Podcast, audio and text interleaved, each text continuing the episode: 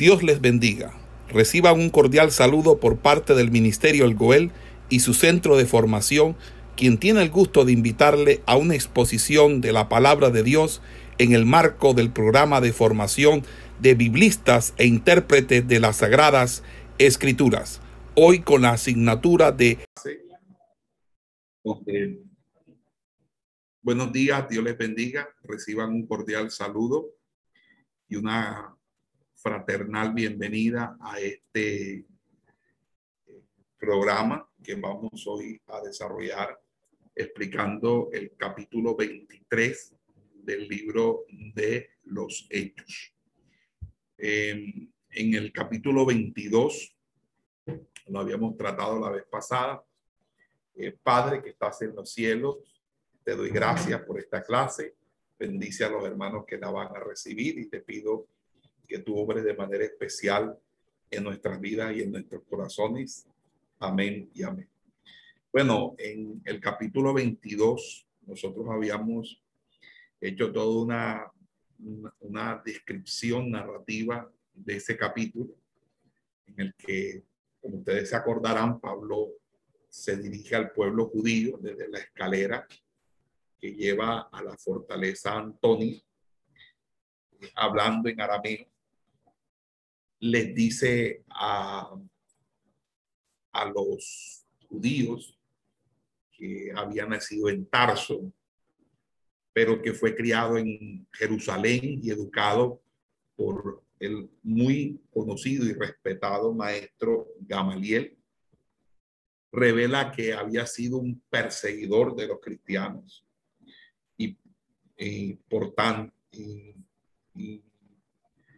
que llevando cartas del, sumo sacerdote y del Sanedrín, eh, se dirigió a Damasco para llevar consigo al arresto de,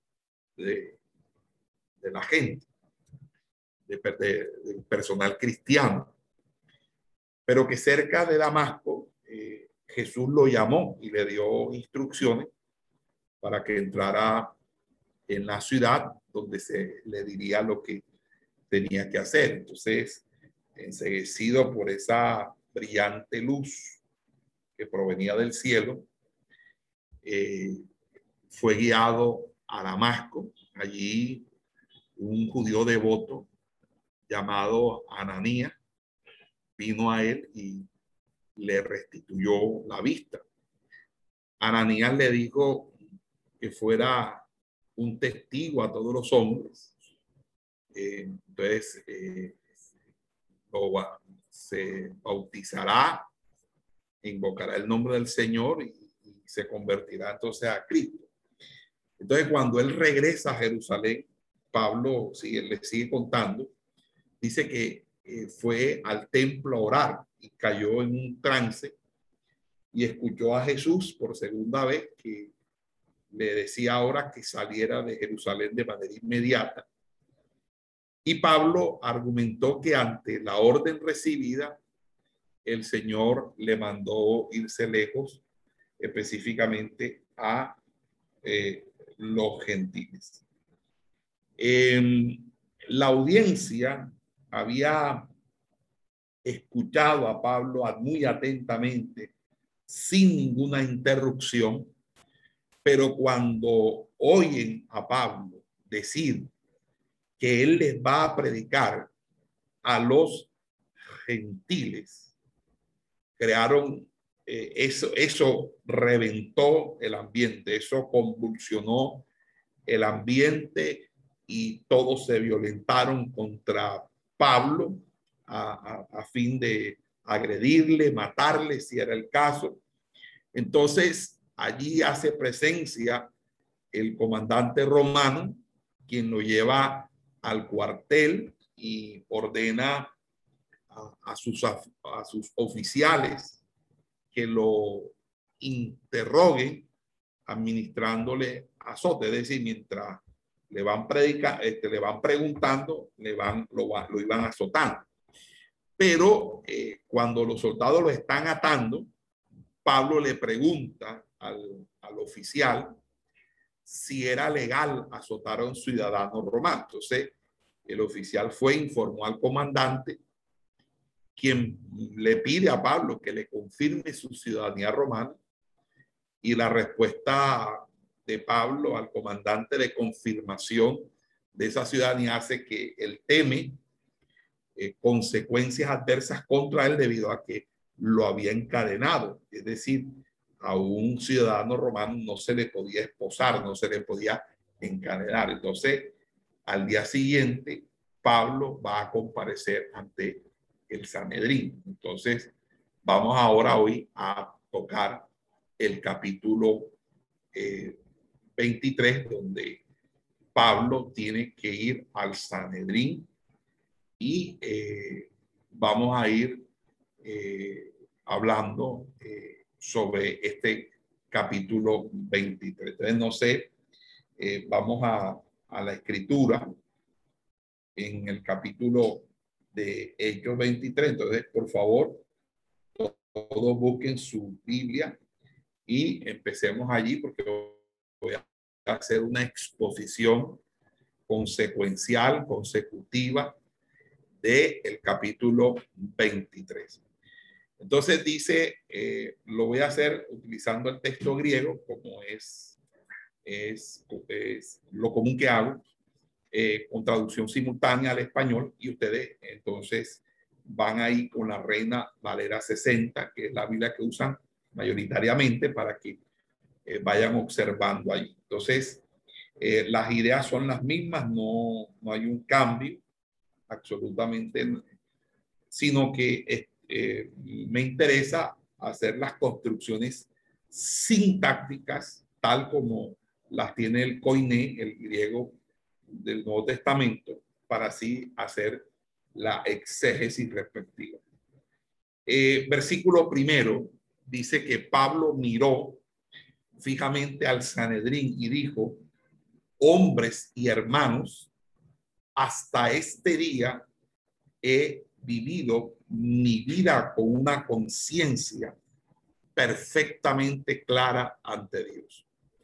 Entonces, eh, dice allí lo primero es que Pablo miró fijamente al Sanedrín. Suponemos que el oficial que preside, Ananías, el sumo sacerdote, hizo la ceremonia de apertura acostumbrada y que el comandante eh, eh, pidió a la corte que se le proveyera de información que le permitiera atender las diferencias teológicas entre los judíos y Pablo. Entonces, eh, luego se le permitió a Pablo hablar. Entonces, Lucas, quien posiblemente hubiera estado en, en esa reunión, como que observando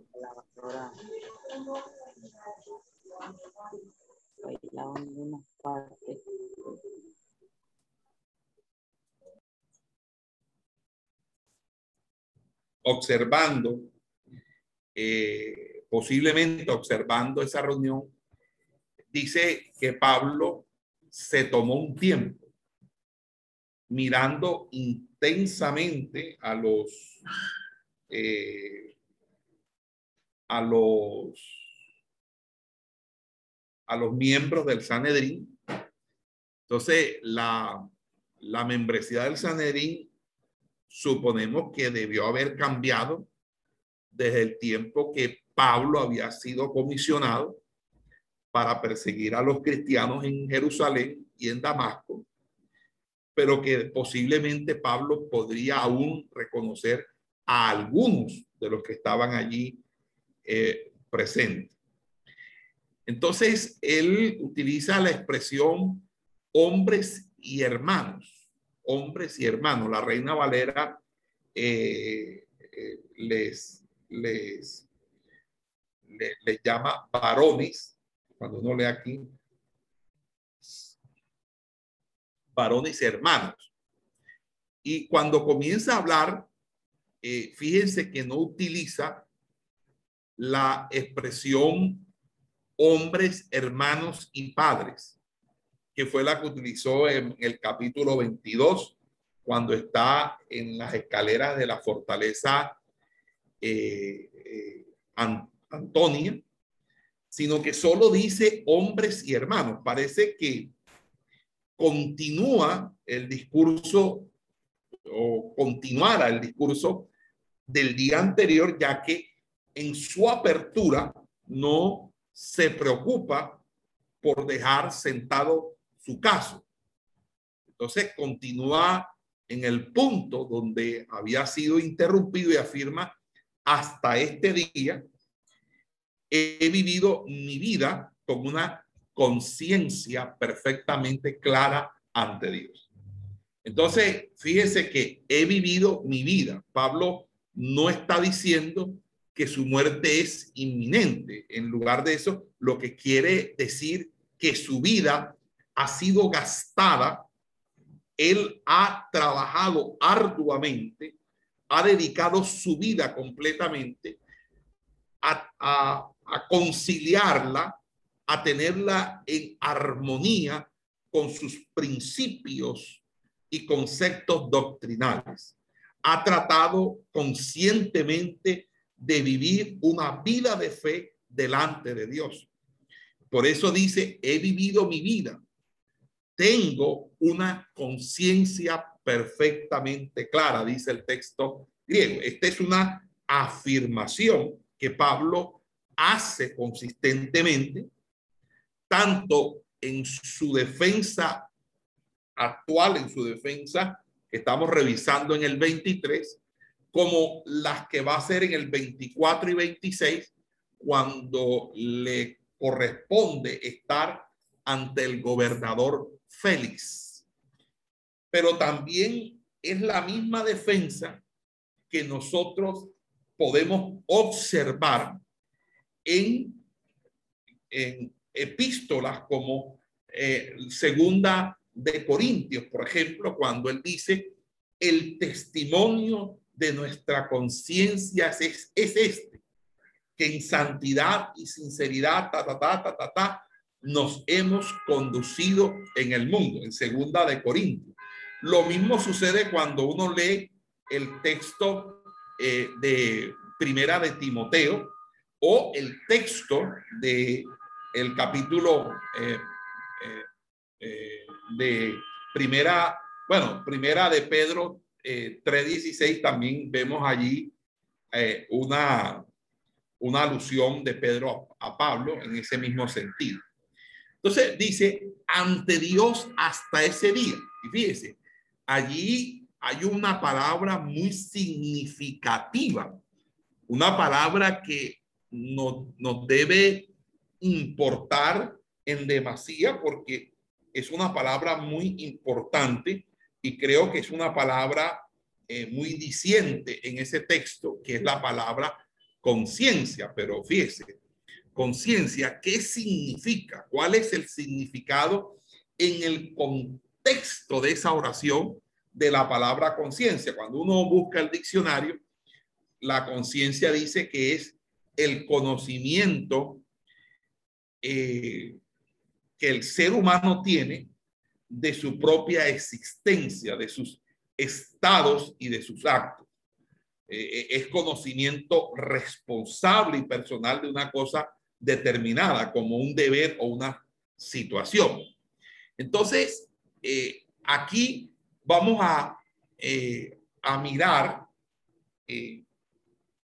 dos palabras que están acompañando a la expresión, al vocablo conciencia, eh, que es la expresión eh, perfectamente y clara. Es decir, la conciencia de Pablo no solo afectó cada aspecto de su vida, sino que también era buena.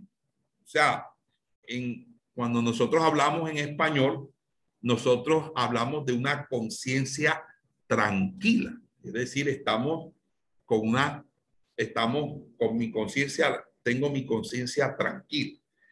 Pablo puede decir abiertamente ante Dios que ha vivido una vida, una vida ética, una vida moral acorde a sus principios y que inclusive los pecados cometidos antes de su conversión, que fue, acuérdense, la persecución acérrima a los cristianos, él los había confesado, había pedido perdón, había recibido el perdón del Señor, pero igualmente cuando él hacía eso, no lo hacía con una mala conciencia, es decir, no lo hacía porque creía eh, que eh, con eso estaba sirviéndole al Señor. En pocas palabras, el celo de eh, la doctrina judaica lo incitó a llevar a, hacer y a, y a conducirse de esa manera. Pero obviamente él está diciendo, yo siempre he sido coherente con lo que yo predico. Y, creo, hermanos, que eso es algo sumamente importante, porque si hay algo que caracteriza hoy en día a las personas su incoherencia. Hoy eh, hablamos eh, de manera incoherente y la incoherencia es la no concordancia entre lo que decimos y lo que hacemos, entre lo que creemos y lo que predicamos. Hay personas que predican cosas que no creen, simplemente porque saben que esos son los temas que a las personas les gusta oír. Hay otros que hablan pero que lo que dicen no lo viven ni lo practican. Pablo está diciendo, toda mi vida se ha caracterizado porque he sido una persona coherente. Y por eso tengo una conciencia, una conciencia perfectamente clara. Es decir, yo los pecados cometidos antes de mi conversión incluidos los relacionados con la persecución de los cristianos, ya habían sido perdonados. Y los cometí creyendo que con eso precisamente estaba honrando a Dios. Entonces, todos los cargos que estaban imputándoles los acusadores que, que hicieron tomar justicia por su propia mano para destruir, para eh, violentarlo, para matarlo, de todos esos cargos él se considera inocente. Él se declara inocente. Cuando hay un juicio, el juez, eh, bueno, en el sistema acusatorio americano, porque aquí realmente no hay sistema acusatorio, aquí lo que hay es, eh, en Colombia es un desastre de justicia, la justicia en Colombia no sirve. Pero en Estados Unidos, el juez le pregunta al acusado cómo se declara. Si el acusado se declara culpable, proceden a dictar sentencia de manera inmediata y si hay un arreglo con la fiscalía, proceden entonces la fiscalía a tomar el uso de la palabra y a decir que ha arreglado porque esa, esa declaración de culpabilidad no es gratis. Hay un hay un beneficio que es el, el principio de oportunidad. Entonces, el, el, el, hombre confiesa, entrega armas, dinero, eh, da información a la fiscalía y la fiscalía condona parte de su, de su o hace un arreglo penitenciario o carcelario frente al, al, a la persona. Eso se lo exponen al juez. Pero si la persona dice que es inocente, comienza entonces el proceso. Entonces, él dice, soy, eh, eh, soy inocente. Entonces, él dice, soy inocente porque como judío había vivido como judío, siendo fiel a Dios como judío y, que, y obedeciendo la ley como judío. Y siendo cristiano, lo mismo, obedeciendo los principios y mandatos de Cristo, siendo fiel a Cristo en todo. Ahora, en el versículo 2 dice que el sumo sacerdote a Ananía mandó a los que estaban a su lado que golpearan a Pablo en la boca. El sumo sacerdote interrumpió con rudeza, con crueldad, con violencia el discurso de Pablo. Imagínense, péguenle a ese tipo. Y sobre, y solamente por su argumento, su, su apertura argumental, es decir, apenas Pablo estaba comenzando a argumentar y ya Ananías estaba furioso por lo que Pablo había de una manera u otra expresado. Entonces dio la orden para que los que estaban allí, quizás sosteniendo los guardias, los carceleros, posiblemente los alguaciles eh, del templo, porque acuérdense que en el templo había una policía que era comandada por el sacerdote y el sumo sacerdote tenía un cuerpo armado, un cuerpo policial. Entonces allí eh, eh, les metieron su, su buena, una buena, un buen puñetazo a, a Pablo, o varios puñetazos, porque para Ananías, Pablo era un pervertidor, era un hereje, un apóstata. Para Ananías, Pablo era un, eh, un, un subversivo que estaba haciendo añicos, humillando la religión judía en el mundo, dividiendo las sinagogas y condenando al fracaso eh, la misión de la sinagoga de la diáspora. Entonces, fíjense que había una tremenda aversión hacia Pablo. Mire, y era tanta la aversión hacia Pablo, el odio que Ananías tenía contra Pablo, que él viajó cuando él estaba preso en Cesarea, en, ante con el gobernador Félix, eh, él viajó 105 kilómetros que hay desde Jerusalén a Cesarea o a Cesarea de Filipo, simple y llanamente para eh, presentar cargos en contra de Pablo ante el gobernador Félix.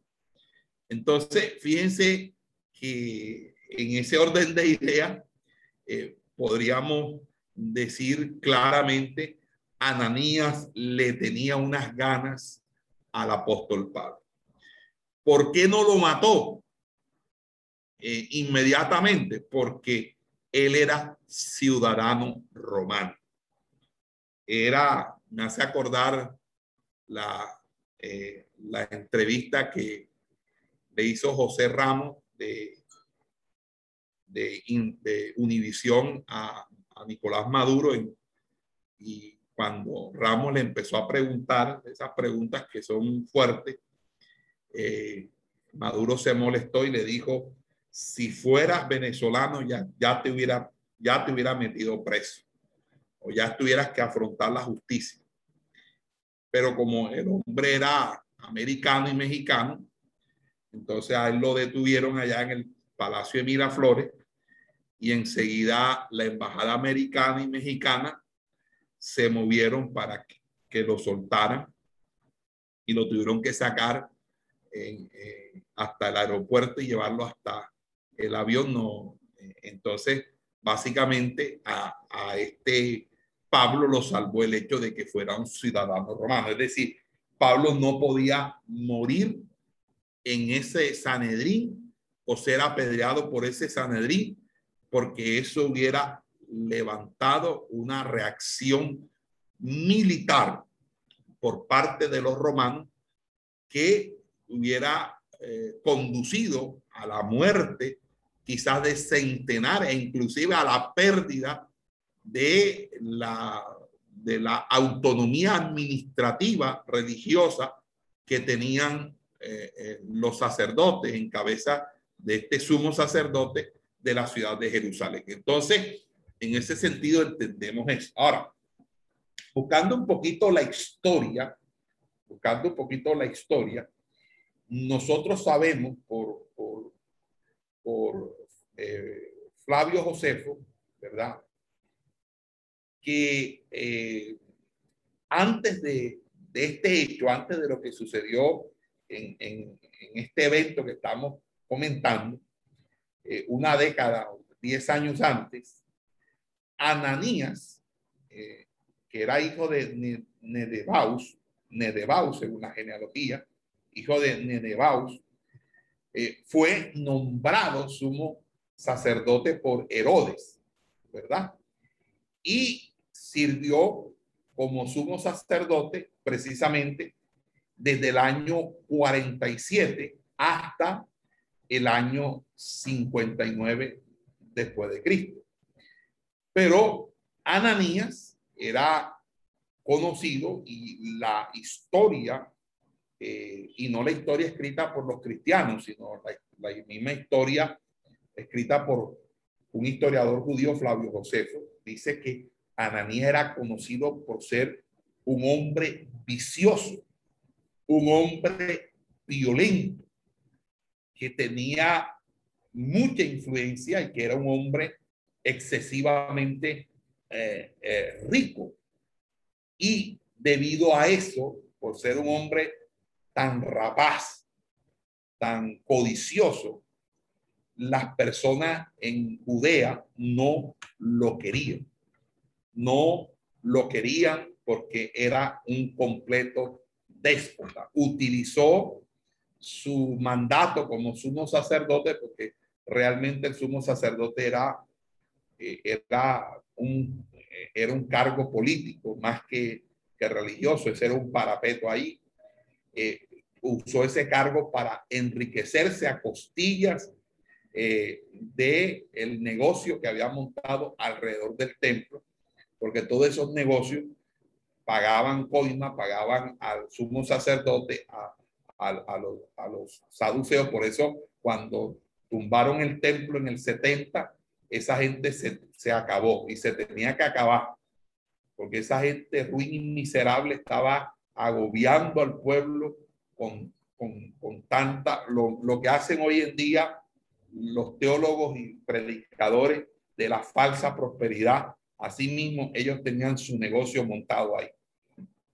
Y en el año 66, más exactamente, dice la historia que en, en el, en septiembre, en, en, el inicio del año religioso, hubo un levantamiento judío, hubo un levantamiento judío y lo asesinaron, pero antes de ser asesinado en el año 66, él eh, procedió, eh, el rey Agripa lo destituyó en el año 59 después de Cristo. Entonces, eh, fíjese que la orden de golpear a Pablo en la boca parece y tiene un paralelo a lo que nos cuenta Juan en el capítulo 18.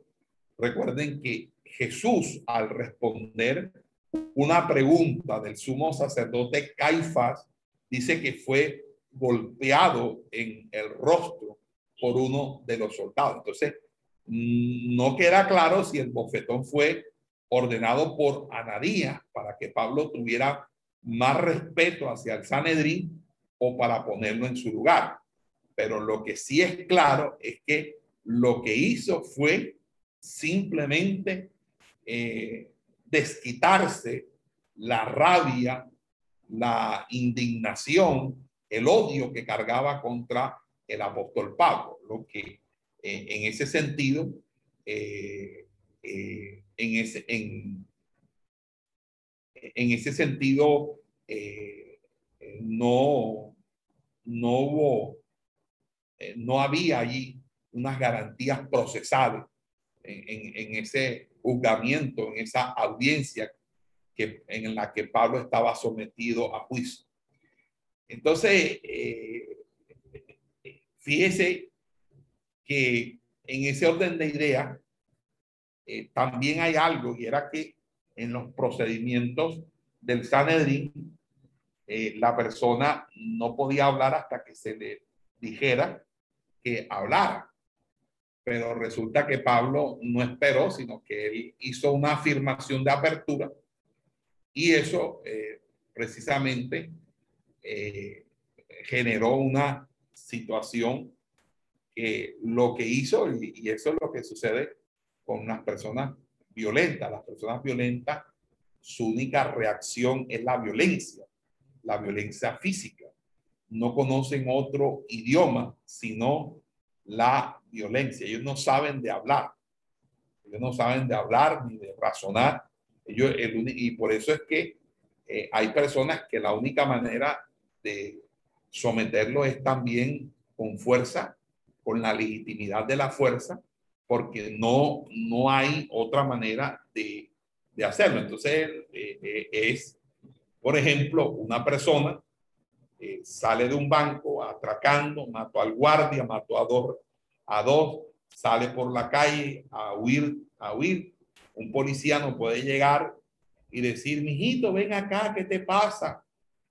oye, ven acá, vamos a dialogar, porque ese hombre cuando sale del banco y ve a la policía va dando tiros. Entonces, la policía, que hoy la, quieren que anden aquí como si esto fuera Suiza o fuera Noruega o Finlandia, eh, quieren que la policía ande sin arma, eh, ande así, así. Eh, es decir, para que cualquier delincuente haga de la suya y no haya quien los enfrente. Entonces, en ese sentido, eh, eh, eh, hay personas que solamente conocen el lenguaje de la fuerza. Y este era un hombre así. Entonces, este Ananías era un hombre violentísimo, era un hombre que usando su poder mató a todos sus enemigos políticos hasta, hasta él quedarse y tenía una riqueza inmensa porque, como decía Tolstoy, detrás de toda riqueza hay muertos. Entonces, eh, eh, en ese orden de idea, eh, este, verso 3, entonces Pablo le dijo, Dios te golpea a ti, pared blanqueada. Te sientas a juzgarme según la ley, pero al mandar que se me golpee, tú mismo estás quebrantando la ley. O sea, la bofetada en el rostro hizo que Pablo no mantuviera ni el respeto ni el silencio. Reaccionó de inmediato. Ahí es donde uno dice, ajá, pero es que si le dieron una bofetada, ¿por qué no puso la otra mejilla? Porque esa es la otra cuestión. Es que, amados hermanos, aquí hay gente que interpreta la palabra es a su conveniencia y a su manera. Es decir, eh, cuando alguien hace algo, nosotros tenemos que dar la otra mejilla. Pero ni Jesús, porque Jesús también reaccionó cuando el soldado lo golpeó en el rostro, pero él solamente preguntó si había dicho algo malo y al soldado le preguntó por qué le había pegado. Es que uno es humano y uno puede reaccionar. Ahí la Biblia lo que me está enseñando es que yo no debo proceder de esa misma manera. Es decir, yo no puedo vencer el mal siendo más malo, ni puedo vencer el mal convirtiéndome yo mismo al mal. Yo debo vencer al mal eh, con el bien.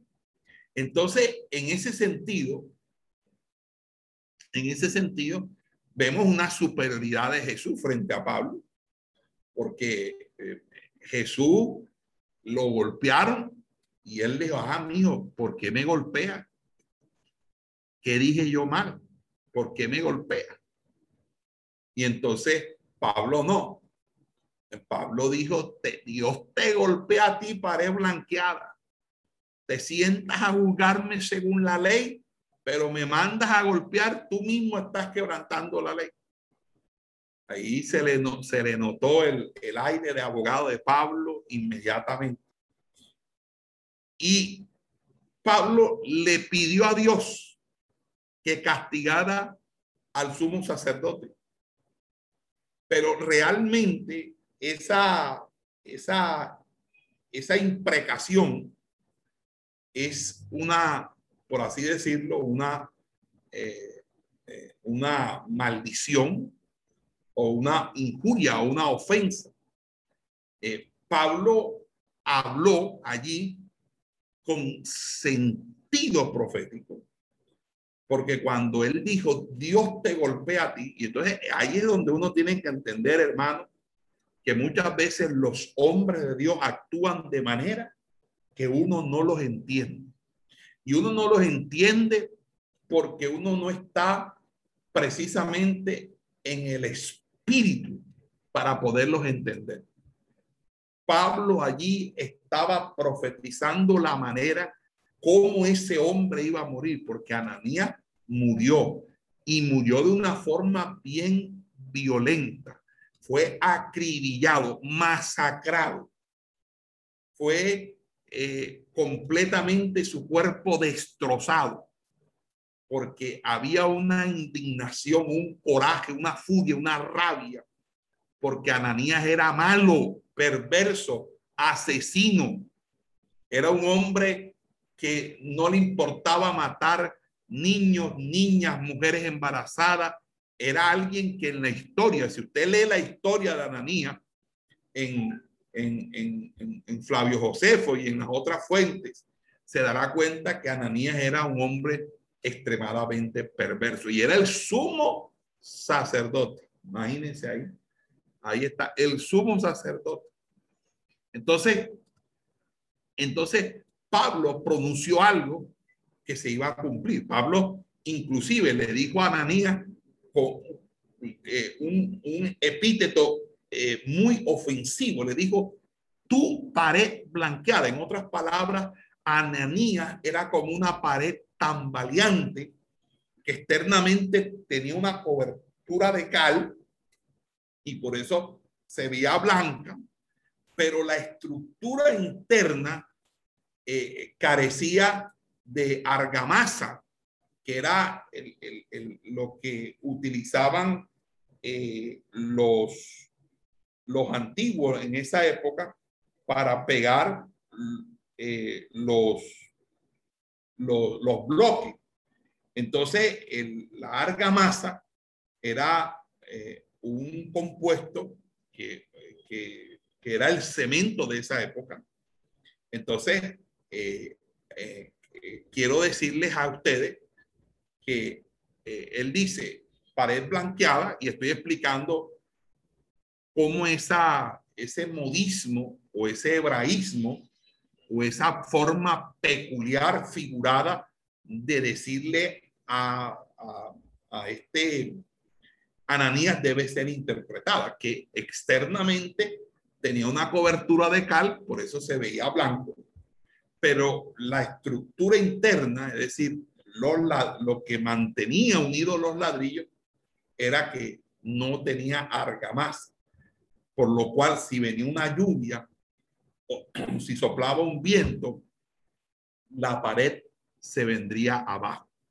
Y en ese sentido, esto nos hace recordar aquella otra comparación que hace eh, Jesús en Mateo 23, ¿se acuerde? Que dijo eh, que eran sepulcros blanqueados, es decir, una tumba cuya pintura exterior oculta los huesos de muertos en su interior. Entonces, eh, no hay duda que Pablo trató de pintar el carácter de Ananías, por lo tanto, recurrió a un término, ¿verdad? Entonces, entonces luego le remata y dice, te sientas a juzgarme según la ley, pero al ordenar que se me golpee tú mismo, estás quebrantando la ley. Entonces, eh, eh, Pablo era un experto en la ley mosaica, era un erudito de la ley mosaica. Es decir, que allí Pablo, el que le pusieran allí vea, tenía que estar muy bien preparado para que le aguantara un arranque a Pablo. Y Pablo plantea una cuestión legal ante Ananías. Él le dice, oye, según la ley mosaica, el sumo sacerdote no tenía derecho de ordenar que golpearan a alguien que apenas estaba presentando su defensa o iba a presentar su defensa. Entonces, Ananías nunca admitió que había quebrantado la ley. Acuérdense que Levítico dice, juzga a tu prójimo justamente.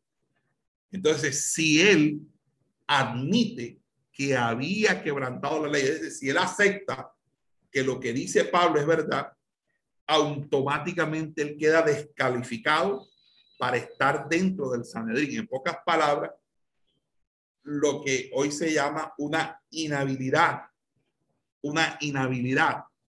Es decir, en este caso, eh, un, mal proceder del funcionario judicial, un mal procedimiento del funcionario judicial que vulnere los derechos del detenido, que vulnere los derechos del sindicado, que vulnere los derechos de, de aquel que está eh, eh, detenido preventiva, preventivamente, inmediatamente hace ilegítima la captura, hace ilegítima eh, el procedimiento y por lo tanto el juez pierde su jurisdicción y debe ser juzgado por otra autoridad. Entonces, Ananías no le acepta el argumento de Pablo porque él no iba a permitir perder su autoridad para jugar. Entonces, los fariseos y los expertos en la ley que estaban presentes en la corte tenían que haber estado de acuerdo con Pablo porque en la ley judía los derechos de los acusados eran, eran salvaguardados. De hecho, muchas de las cosas que hoy nosotros tenemos eh, eh, pertenecen precisamente a las leyes del Antiguo Testamento. Entonces, en el verso 4, los que estaban cerca de Pablo le preguntaron, ¿te atreves a insultar al sumo sacerdote de Dios? Pablo respondió, yo no sabía, hermanos, que él es el sumo sacerdote porque está escrito, no hablen mal de los gobernantes de su pueblo. Entonces, ojo con esto, porque a, mí me parece interesante eh, lo que voy a decir. En el texto griego, la traducción correcta es hablar mal. Pero la gente, eh, pero la reina Valera utiliza la expresión maldecir. Y hoy en día eh, hablar mal de alguien no es maldecirlo, lo cual es incorrecto. Si ustedes revisan la palabra maldecir, maldecir significa, como su nombre lo indica, maldecir, decir mal. Cuando usted habla mal de alguien, usted está maldiciendo. Y la Biblia me enseña a no maldecir. Entonces, en ese sentido, Pablo está reconociendo que se había equivocado, pero que no lo había hecho adrede, sino que él no sabía que era el, el sumo sacerdote. Aunque él estaba actuando mal, violentando la ley, él no podía ser como él, violentarla también. Él tenía que tener la cordura de decir, eh, eh, yo no sabía, hermano, que él era el sumo sacerdote, porque la ley me enseña que no hables mal, no maldigas, no hables mal, no insultes.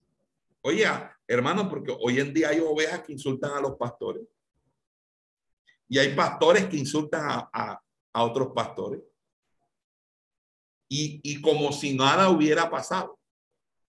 Y resulta que nosotros estamos llamados a no hablar mal, ¿verdad? Que es mal decir. Entonces, en, ese sentido, para los espectadores, eh, el insulto fue demasiado. Y entonces, por eso le dice, oye, ¿te atreves a insultar al sumo sacerdote? Entonces, eh, allí eh, entendemos que pese a la crueldad, al carácter codicioso, al hecho de que había sido nombrado por un rey pagano, los observadores, los que estaban allí, decían, él es el sumo sacerdote. Entonces, fíjense que podemos nuevamente encontrar un paralelismo entre la narrativa de Pablo con la de Jesús. ¿Por qué? Porque el soldado que, que golpeó a Jesús le preguntó, de esta manera responde al sumo sacerdote.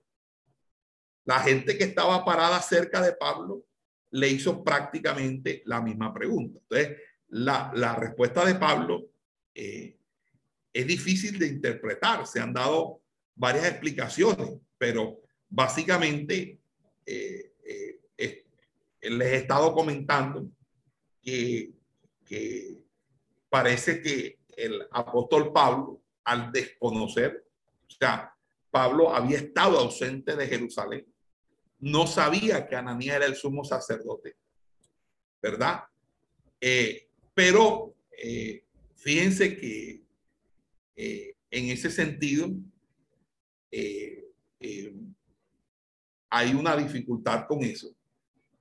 Ya que Pablo había estado en Jerusalén al final de su segundo viaje misionero, y eso tiene que haberle permitido saber de Ananías. Pero el hecho de que sabía, supiera que Ana, de que había un nuevo sacerdote y que ese sumo sacerdote era Ananías, no significa que conociera a Ananías personalmente y por ende le conociera el rostro a Ananías. Eh, otro es que eh, Pablo eh, tenía la vista muy mala y posiblemente, como les expliqué en algún momento, el Sanedrín a la persona acusada la colocaba en el centro y el Sanedrín era, era como una especie de, de unas gradas que había. Imagínense, en el Sanedrín habían 70 personas, lo conformaban 70 personas. Entonces, más o menos era algo, entonces había una distancia. Y si Pablo tenía problemas de vista, como suponemos que lo tenía, obviamente no, no debía por qué eh, saber que el que él era el que estaba presidiendo, porque uno pues se da cuenta cuando entra una reunión quién, quién la preside por el lugar que ocupa o, por, o porque es, orienta la reunión. Pero si Pablo está eh, prácticamente con problemas de, de, vista, como todos los comentaristas suponen, ¿qué pasó? Entonces nosotros entenderíamos que Pablo eh, no pudo alcanzar a distinguir el rostro. Hay gente que camina y, se defiende con problemas de vista gravísimos porque eh, ve a las personas y las figuras, pero no porque reconozca el rostro. Entonces la gente tiene que acercarse para que la persona reconozca. Entonces la gente que tiene problemas de catarata, de glaucoma, tienen estas vicisitudes. También, pues obviamente los que sufren de miopía eh, o de astigmatismo severo. Entonces, ahí había algo ahí, pero lo que sí podemos decir es que Pablo inmediatamente citó la ley mosaica. Y, eh, eh, en la, y fíjese, la citó según la versión del texto del texto masorético, es decir, la, la, del texto hebreo, no la Septuaginta, porque la Septuaginta, que, que, casi siempre es la, la, la que citan cuando se refieren en el Nuevo Testamento desde versículo del Antiguo, pero en la Septuaginta se lee, eh, no denigres a Dios, ni maldigas al gobernador o a los gobernadores de tu pueblo. Hermanos, no se puede hablar mal ni del alcalde, ni del presidente, nosotros como hijos del Señor. Dice, no denigres a Dios ni maldigas al gobernador de tu pueblo. O sea, para ser preciso, los rabinos entendían la palabra Dios como jueces. Dios quiere que su pueblo respete a sus gobernantes y obedezca a las autoridades que él ha puesto. Y eso Pablo lo enseña en Romanos capítulo 3. Entonces nosotros, por eso no estamos en ningún tipo de movimiento político, criticando, juzgando o señalando a absolutamente nadie, porque por el contrario, nuestra labor debe ser orar por las autoridades. Amén. Para que podamos vivir quieta y reposadamente. Eso es lo que nos enseña eh, la, eh, eh, la, las escrituras y eso es lo que nosotros tenemos que entender. Ahora, que el gobierno es malo, que el gobierno hace cosas malas, todos los gobiernos hacen cosas malas. Nosotros no podemos ser tampoco caídos del zarzo y pretender pedirle a un gobierno humano perfección. Cuando gobierne Cristo, ese sí es el que va a gobernar bien en el milenio, porque nosotros inclusive, nosotros vamos a hacer gobierno, pues nosotros vamos a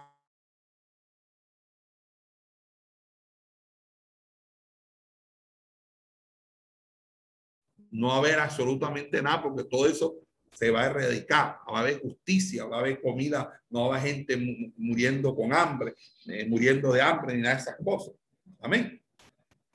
Pero nosotros tenemos que tener mucho cuidado porque nosotros no nos podemos eh, dejar envenenar el corazón, ni la mente, ni el pensamiento, con, porque cuando usted se deja envenenar el pensamiento y el corazón contra una sola persona, ya usted tiene la capacidad de ser un odiador, de odiar. Y no va, y no va a terminar con esa única persona. El gran daño que ha hecho la, la ideología eh, antigubernamental, la ideología sobre todo de izquierda en el país, es que para poder acceder o, ganar una posición política o un privilegio electoral, han ideologizado a los jóvenes inculcando un odio. Entonces hay gente que odia a ciertas personas que ni siquiera han conocido, han, odian a ciertos gobernantes que ni siquiera ellos nacieron cuando eh, supuestamente gobernaba o estaban demasiado niños cuando gobernaba. Y entonces uno se da cuenta que, que porque yo me he sentado con jóvenes y, en medio de toda esta situación no hay un tema que se hable que este tema, este tema de, de la situación del país lo están hablando en, en, en, todas partes. Uno se monta en un taxi y el taxista te mete conversación. Estás en una esquina, estás haciendo una fila y hay siempre una conversación sobre ese tema. Entonces, uno lo que se da cuenta es que odian por odiar, no odian porque tengan conocimiento. Y es que aún teniendo conocimiento, el odio no hace bien a nadie. Pues nosotros no podemos ni odiar a Petro, ni odiar a Uribe, ni odiar a Duque, ni odiar a Santos, a nadie. nuestro corazón debe ser puro, limpio y santo. Amén. Eso es lo que la palabra del Señor nos enseña. Entonces, en el verso 6, pero Pablo sabía que algunos eran saduceos y otros fariseos. Ahí viene la, la, porque, porque yo no estoy de acuerdo que uno sea tonto. Yo estoy de acuerdo que uno sea inteligente y que uno sea inteligente aún más cuando Dios da la sabiduría abundantemente y sin reproche. Eso es lo que nosotros estamos eh, viendo aquí que ocurre con Pablo. Cuando Pablo se da cuenta, porque es que uno tiene que analizar la psicología de las personas. Uno tiene que entender dónde está y con quiénes está y cómo se, y cómo se mueven las cosas detrás. Y Pablo se dio cuenta, esta gente es saducea y otra es farisea. Entonces dice el texto, empezó a hablar fuerte en el Sanedrín, hombres y hermanos, yo soy fariseo, hijo de fariseos, estoy siendo juzgado por la esperanza en la resurrección de los muertos. Los saduceos eran el partido del sumo sacerdote y de todos los sacerdotes. Y los fariseos eran los maestros de la ley que andaban eh, en la sinagoga, en, mayoritariamente en la sinagoga. Entonces allí, allí el apóstol Pablo hace una jugada estratégica. ¿Por qué? Porque, fíjense ustedes, Lucas aquí presenta a Pablo como un hombre que vio la oportunidad de hacerse cargo de la situación. Imagínense, educado como fariseo bajo eh, el, el, eh, bajo Gamaliel, que es un maestro capaz, miembro del, del, del Sanedrín, posiblemente Gamaliel estuvo allí, conocía los partidos que habían en la corte sabía que el partido gobernante, que era minoritario, eran los saduceos, porque los saduceos controlaban el templo y con ende la religión. Pero los fariseos constituían la mayoría, porque ellas eran los maestros, ejercían gran influencia, especialmente en asuntos teológicos. Y entonces y, cuando nosotros estuvimos explicando el capítulo 4, hicimos una, una de, un detalle, pueden escuchar el audio del, del exégesis del capítulo 4, y nosotros hicimos una explicación muy pormenorizada de estos dos grupos, fariseos y saduceos. Además, se dio cuenta Pablo que el propósito de esta reunión era la de proveer información útil al comandante romano. Entonces, cuando él dice, hombres y hermanos, yo soy fariseo, hijo de fariseo, aquí el texto está indicando que el ruido en el salón donde se efectuaba la asamblea alcanzó tal intensidad que Pablo tuvo que gritar para ser oído. Entonces, sin ninguna duda, él dice, yo soy fariseo, he sido miembro militante desde mis épocas estudiantiles de los fariseos. Inclusive, eh, muchos, cuando él regresó al final de su tercer viaje misionero, en el capítulo 21, a él le informan, le informan en Jerusalén, los ancianos de Jerusalén, que hay miles de judíos cristianos que en su condición de fariseos eran celosos de la ley. En pocas palabras, se convirtieron a Cristo, pero mantenían los preceptos de la ley que eran que todavía podían ser concomitantes con la doctrina cristiana. Entonces, en ese orden de ideas, eh, el, el eh, eh, fíjese, en, ese sentido, él, cuando llega a Jerusalén, él se somete, Pablo se somete a a unos ritos de purificación y ofreció sacrificio en el templo. Y en ese sentido, Pablo tenía mucha afinidad con los fariseos, pero eh, tenía también sus diferencias con los fariseos.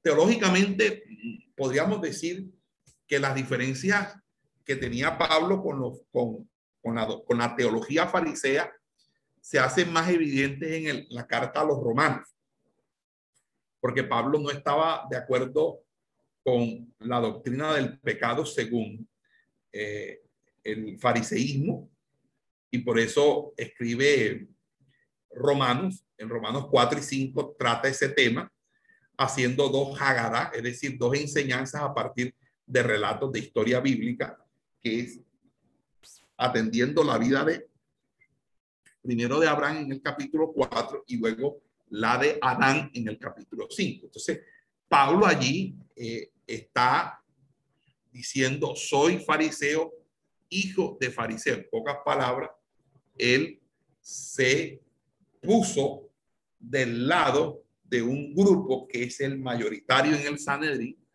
cuando dijo, soy fariseo, hijo de fariseo.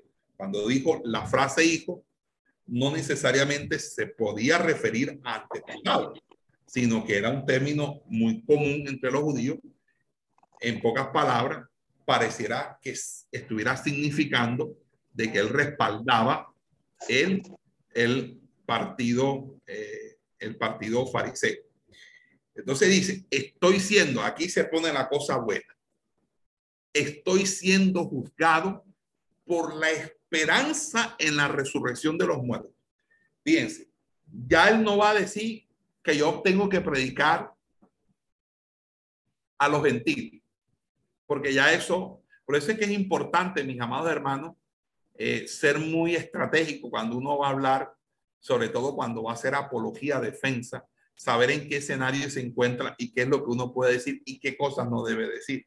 Él aquí no va a tratar un tema, el tema de sus viajes misioneros, ni tampoco de que él era maestro de los gentiles, porque ya eh, era un caso inocuo presentar eso a ellos, porque nada iba a servir, eso se iba a acabar enseguida, ellos no lo iban a aceptar y entonces ellos simplemente lo iban a rechazar. Pero cuando mete la doctrina de la resurrección, esa era una doctrina que se había discutido entre saduceos y fariseos desde el siglo cuarto antes de Cristo. Es decir, ellos estaban allí eh, eh, con una discusión de 400 años que no se habían puesto de acuerdo. Entonces, cuando Pablo, eso ahí está en un asunto, porque es que los fariseos creían en la doctrina de la resurrección y los saduceos no creían en la doctrina de la resurrección. Y eso también pasó precisamente cuando los saduceos le preguntaron a Jesús si un hombre tiene una mujer y la mujer, el hombre muere y la mujer queda viuda, por ley el hermano tiene que levantar, si no está casado, tiene que levantarle prole al hermano difunto. Y si eso sucede siete veces, imagínate cómo se la pusieron a Jesús, que una mujer prácticamente acabó con una familia. Porque yo te digo una cosa, si yo hubiera estado en ese caso y yo soy el tercero o el cuarto, yo no me caso, así sea lo que sea. Porque yo lo primero que digo, esa es una viuda negra, eso es el que agarre lo mata. Entonces, no, él mató siete, porque es la exageración. Bueno, entonces mata siete. No contentos con el, el extremo al que llevan la situación, que es una reducción al absurdo, entonces le dicen a Jesús, bueno, entonces cuando estemos en esa resurrección que tú dices, era como para ridiculizar, es un, es un, argumento que se llama reducción al absurdo, es colocar la posición del contrario a niveles de lo ridículo, de, de lo, de lo inani, de, de, de lo, lo increíble, de lo fantasioso. Entonces, bueno, entonces imagínate, esta mujer eh, tiene, ahora se resucitan todos. Y resulta que esta mujer tiene siete maridos, desde el primero hasta el séptimo. ¿Cuál de los siete es el marido de ella? ¿El primer o el último? Entonces Jesús entendía que el problema no era de marido, sino de resurrección, les habló y le dijo, erráis ignorando las escrituras. Y como ellos eran de los que solamente para ellos servía los cinco primeros libros de la Biblia, para ellos no les servía otros más. O sea, Isaías, bueno, sí, Isaías bueno, pero la Torá, la ley, Moisés.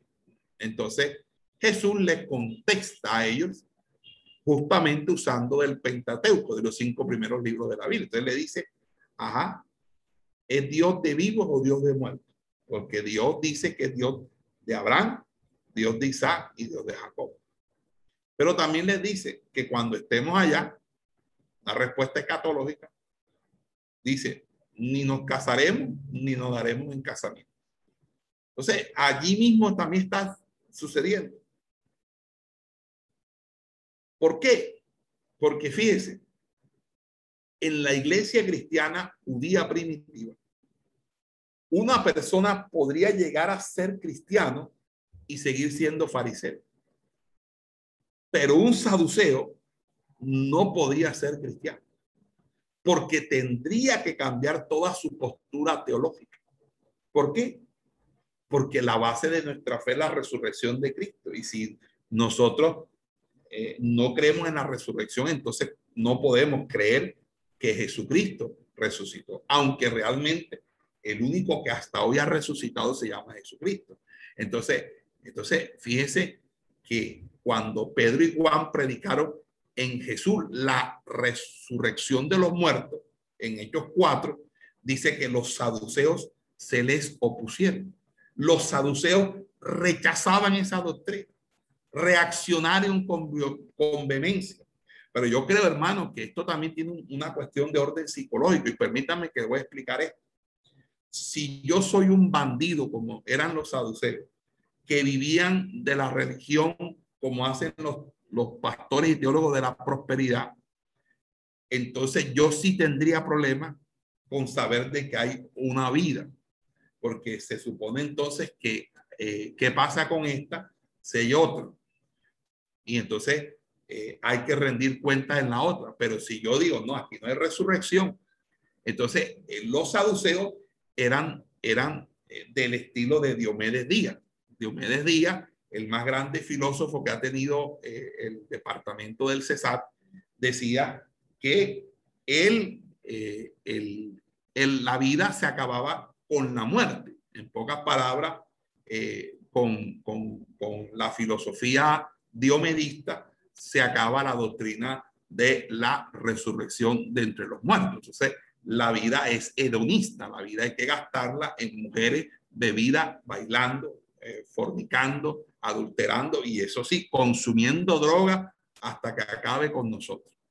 Entonces, en ese orden de ideas, estos saduceos decían, la vida de nosotros es tan buena, es tan buena como vida de perro rico. Entonces, un perro rico tiene alguien que lo pase, tiene fisioterapia, tiene eh, psicólogo, eh, tiene este, vacaciones. Entonces, entonces, un perro rico, ¿cuándo querrá ese perro morirse?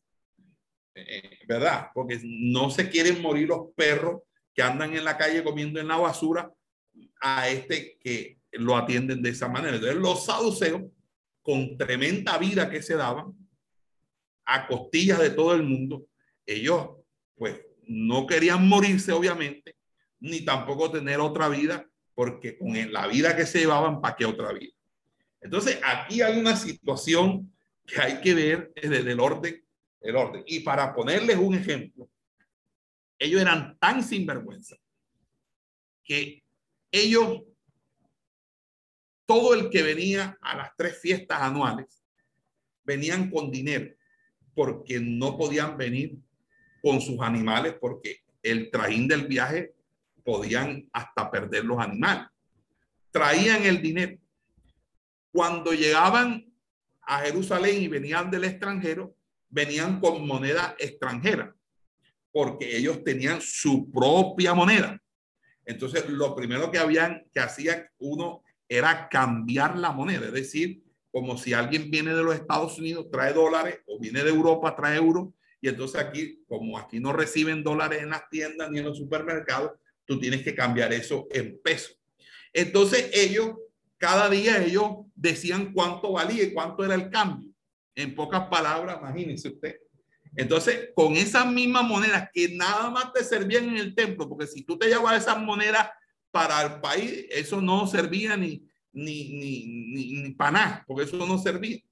Entonces, con esas iban y tenían entonces que comprar. Y compraban los animales ahí mismo porque ahí mismo se los vendían. Y entonces se los vendían caro. Entonces, mucha gente a veces no tenía ni para poder sacrificar porque estaba caro, todo era caro. Caro. ¿Por qué? Porque de eso vivían ellos. Entonces Jesús, cuando vio esa cueva de ladrones, Jesús agarró unos azotes de cuero, volteó las mesas de los cambistas y soltó a los animales, porque esa era una vagabundería que tenían todos ellos. Entonces, Imagínense, los saduceos rechazaban la doctrina y ellos obviamente vivían del templo. Por eso es que usted se, va, se da cuenta que cualquier persona que ande en la prosperidad, que ande metido en esa teología, eh, siempre está en función, en función de tener templos majestuosos, templos grandes, congregaciones, eh, edificios inmensos, donde se puedan denotar su éxito económico, que puedan denotar que allí sí está Dios, que allí sí Dios los bendice, que ahí sí Dios los prospera y para hacer alarde de eso cuando están predicando. Y obviamente decir que tienen tantos seguidores, tienen, porque todo el que tenga, eh, o sea, eh, Jesús, mal pastor, nada más tenía 11, 11 ovejitas tenía eso. Malo, pastor malo es. Entonces, lo demás no sirve, lo demás no tiene o no tenemos eh, o la doctrina. O si no, salen con esa retajalía o, o, todas esas, esas diatribas que lanzan en sus altares. Pero aquí vemos nosotros que los saduceos rechazaban esta doctrina y reaccionaron con vehemencia. O sea, cuando Pablo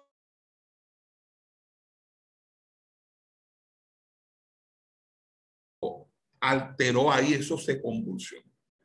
Porque los fariseos se dijeron, ay, ¿qué tiene de malo? Si nosotros también estamos esperando la resurrección. Y, los saduceos, pero ¿para qué la resurrección si todo está bien? Es que el que anda bien le gusta el status quo, ¿cierto? Entonces, eh, Pablo, en, en futuros discursos, va a hablarnos acerca de la esperanza y la esperanza va a ser un, un concepto de la teología paulina. Yo les recomiendo un audio, una enseñanza donde yo hago una, una, disertación como de tres o cuatro horas acerca de, está en varios audios obviamente, de la eh, doctrina de la esperanza desde el punto de vista de la teología paulina, es decir, cómo Pablo describe, desarrolla en sus epístolas la doctrina de la esperanza. Les recomiendo ese material. Lo pueden solicitar a la, a la pastora Berly García o, al, o aquí al Ministerio del Gobierno. Entonces, Pablo está mencionando este, term, este, este concepto porque la esperanza va a ser algo muy significativo. Mire, cuando está frente al rey Agripa, en, en, en, en tres capítulos más adelante, que he hecho 26, también dice lo mismo. Y ahora se me juzga por la esperanza que tengo en la promesa que Dios hizo a nuestros antepasados. Eh, o sea, la promesa a las doce tribus que iban a, que, eh, que esperaban ver cumplida, ¿verdad? Y, y, esa, eh, esa esperanza dice, por, o sea, sale con una pregunta muy interesante, dice, o sea, si creemos que Dios es Dios, ¿por qué se considera increíble entre ustedes que Dios resucite a los muertos? Y cuando está en, en, reunión con los líderes judíos en Roma, cuando lo van a visitar, siendo el prisionero en Roma, él habla por razón de la esperanza de Israel. Y eh, eh, el concepto esperanza es el concepto del PIS, y no voy a decir más nada porque ya me está picando de meterme a decir algo de la esperanza y ese no es el tema. Entonces, esta esperanza eh, está centrada en la resurrección de los muertos. Pablo presenta esta creencia en la resurrección como la verdadera continuación de la visión y el propósito y la doctrina antiguo testamentaria y el pueblo de Dios con la revelación neotestamentaria. En pocas palabras, con el nuevo pacto. Y, esa, y, y, ese, y ese engarce que él hace es fundamental porque posterior al apóstol Pablo, la apostasía, los grupos heresiarcos, lo que van a tratar es de crear un cercenamiento, una, un distanciamiento entre el Antiguo y Nuevo Testamento, obviamente por razones eh, eh, inicuas para así segregar el Antiguo del Nuevo Testamento y viceversa. Entonces, nosotros aquí creemos básicamente en que eh, la doctrina de la resurrección en ese sentido presentada por el apóstol Pablo, fíjense que no habla de la resurrección de Cristo, habla de la resurrección en general, pero es que, oye, si tú rechazas la resurrección, pues obviamente rechazas la resurrección de Cristo. Amén. Ahora bien, siguiendo con el versículo 7 y 8, dice, cuando hubo dicho esto, se levantó una disensión. Ay, válgame Dios, Una disensión entre fariseos y saduceos y la asamblea se dividió. ¿Ah? Se dividió porque los saduceos, verso 8, dice que ni hay resurrección, ni ángeles, ni espíritu, en tanto que los fariseos los reconocen a todos. Vamos a dejar hasta ahí porque yo creo que amerita que eh, mañana vuelva yo a, tocar este tema y ampliarlo más y no pasarlo por cuestiones de tiempo. Entonces, para el día de mañana continuamos aquí en el verso 7 y 8 del capítulo 23 del libro de los Hechos. Amén. Gloria sea al Señor.